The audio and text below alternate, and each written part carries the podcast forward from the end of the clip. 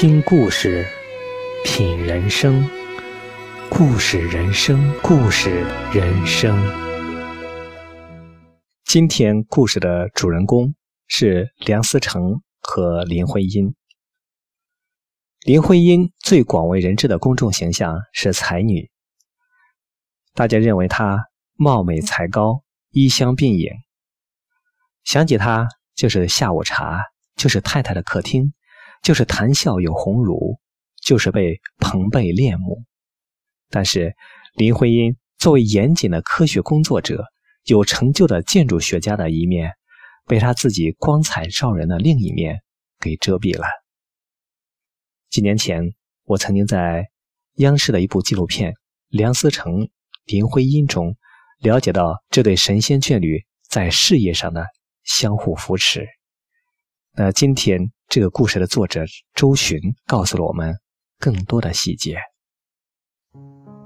传说中，林徽因的建筑绘图大半是草图，她灵感丰沛，却懒得细描，最后都要有梁思成替她完成定稿。但梁思成会走上建筑学这条路，成为一代大家，却是源于林徽因的引领。梁思成自己说，第一次拜访徽因，他谈到以后要学建筑。我当时连建筑是什么还不知道，徽因告诉我，那是包括艺术和工程技术为一体的一门学科。歌德所说的“永恒的女性”，引领我们上升，这就是现实版本。十五年。一百九十个县，两千七百三十八处古建筑的实地考察勘测，他们相携共力，村野僻壤，勘测古建，野外调查，乘坐木轮马车，骑驴、骑马、步行。学校、庙宇是好住处，在大车店与文营璧师为伍，也是常事。他们的共事者莫宗江说：“林先生看上去那么弱不禁风的女子，但是爬梁上柱，凡是男子能上去的地方，他就准能上得去。”他们在两人都热爱的专业中共同参演，相互扶持。林徽因的美女照大家都熟得不能再熟了，我印象深刻的。却是他的一张病榻照。那是在战乱中的李庄，一张行军床上，体弱瘦削的林徽因专注着读书，病榻四周满是高高摞起的书。彼时，梁思成在撰写中国建筑史，林徽因因遍阅二十四史和各种资料典籍，做读书笔记，为书稿做种种补充。修改和润色，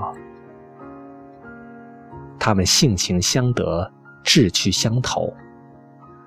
林徽因以热情、渊博、诙谐、机敏闻名，梁思成相对内敛、彬彬有礼，在朋友间却也以聪明和拥有古怪的机智被称道。一九四七年，在耶鲁大学，有一次，罗长培寻梁思成不遇，留下一幅字说：“梁思成成天乱跑。”几天后，梁思成巡逻也是不遇，于是留下字：“罗长培常不在家。”汪季祺评价：“梁公是个很风趣的人。”他几句话一说，立刻就能使对方消除生疏感。抗战时期，夫妇俩困守李庄，常常要靠典当衣物度日子。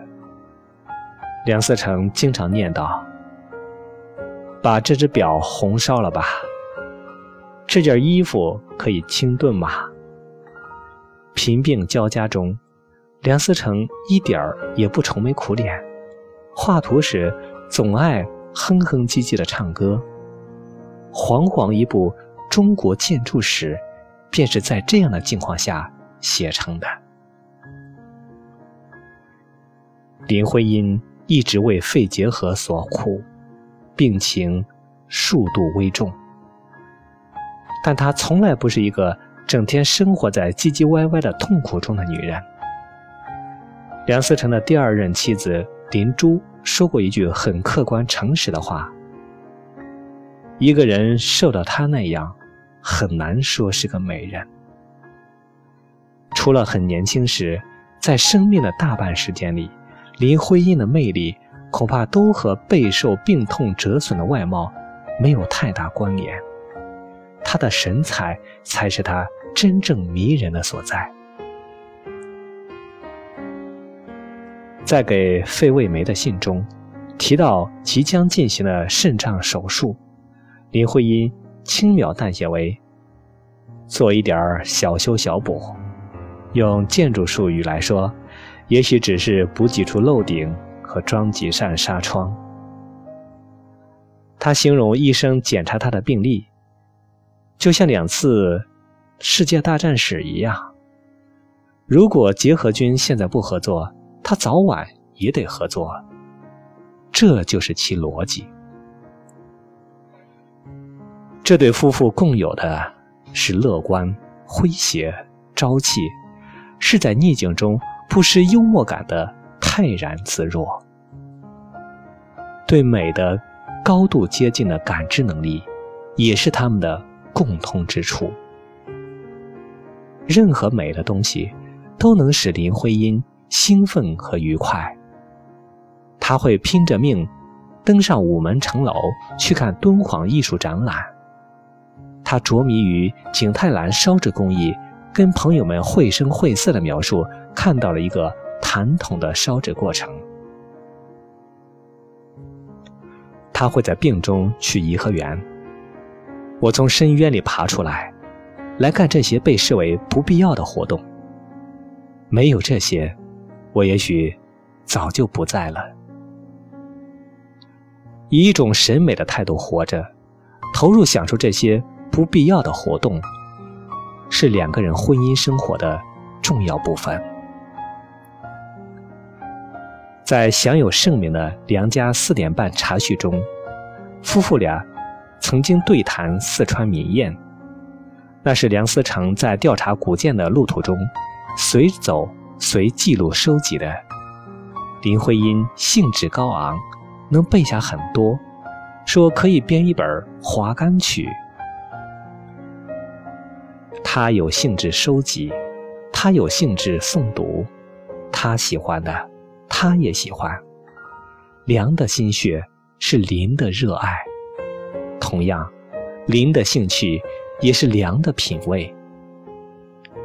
梁思成是会订阅《文艺月刊》《收获》这类杂志的人，在林徽因去世之后，他亲手抄录整理他的诗作。他由衷的欣赏他，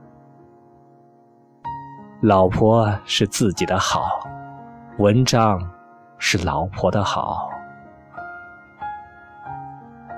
梁启超说：“凡人必常常生活于趣味之中，生活才有价值。”他的这一对儿子和媳妇正是如此，他们相濡以沫，共度苦厄。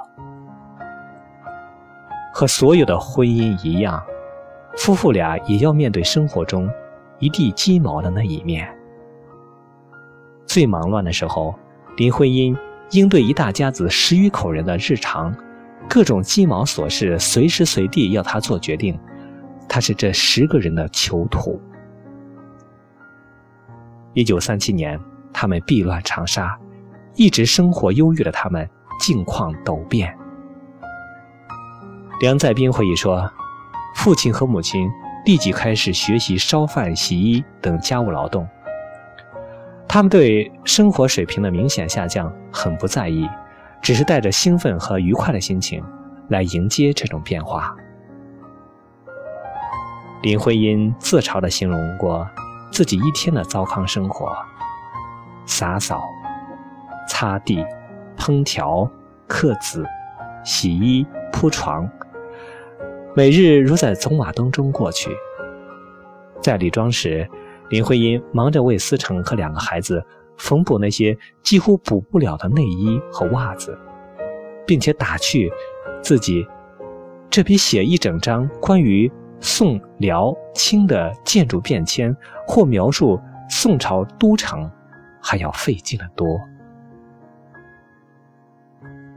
同样的，梁思成也自学成才，做了林徽因多年的护士。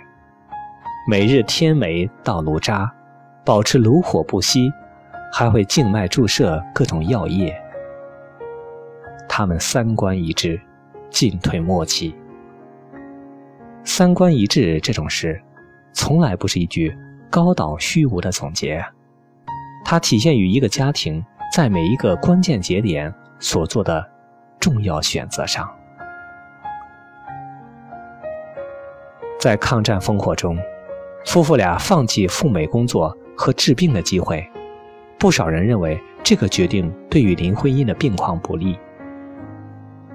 梁思成后来谈及说：“我的祖国正在灾难中，我不能离开他。”他很确定地说：“林徽因不是以牺牲自我来支持他的选择，因为这也是他的选择。”很多人已经知道。梁思成提出保护日本的京都和奈良，在盟军因为奈良附近军事目标众多而做轰炸的准备时，标注历史文物图注的人是林徽因。梁思成为保护北京古城殚精竭虑设计方案，林徽因更是据理力争，面斥全要。他们坚守共同的底线和价值观。从无分歧，默契于心。亚里士多德所谓“挚友如一体同心”，大概就是这样的境界。梁思成和林徽因因度蜜月游历欧洲，归国时曾和一对美国夫妇不期而遇。他们在回忆中是这样评价的。他们两个人是完美的结合，两人合为一体，比各自分散所得成果要大得多，一种罕有的奇迹一般的结合。这样奇迹一般的结合，中国有一个古老的说法，叫“神仙眷属”。说起梁思成。林徽因的婚姻，徐志摩、金岳霖是无从回避的人物。其实，没什么好讨论的，人物都是一时之选，等量齐观。这是一个可以进行高质量交流的圈层。相处到后来，他们不仅是林徽因的知己，而且是梁思成的至交。一见钟情，一生只为一个人动心，从一而终，有可能成就一桩好的爱情和好的婚姻。而好的爱情和好的婚姻，并非必须从无波澜，别无他想，没有受过任何冲击。有过比较之后的认定，往往比从无比较的选择更扎实稳定。坚不可摧。同理，林徽因故去之后，梁思成再娶，再做人间夫妻，亦无碍曾经的神仙眷侣。是的，神仙眷侣，是我们多数人间夫妻可望而不可及的境界。但可以望，也是美好的啊。有望，有信，有羡慕，有希冀，是世界美的那一隅。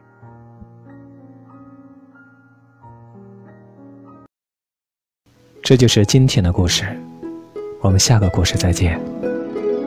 生命它像一艘船，飘来又飘往，大地像爹，海洋像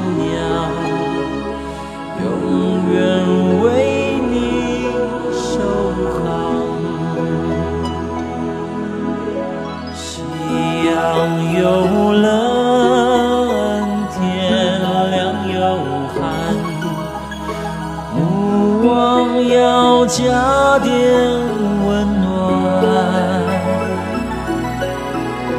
在这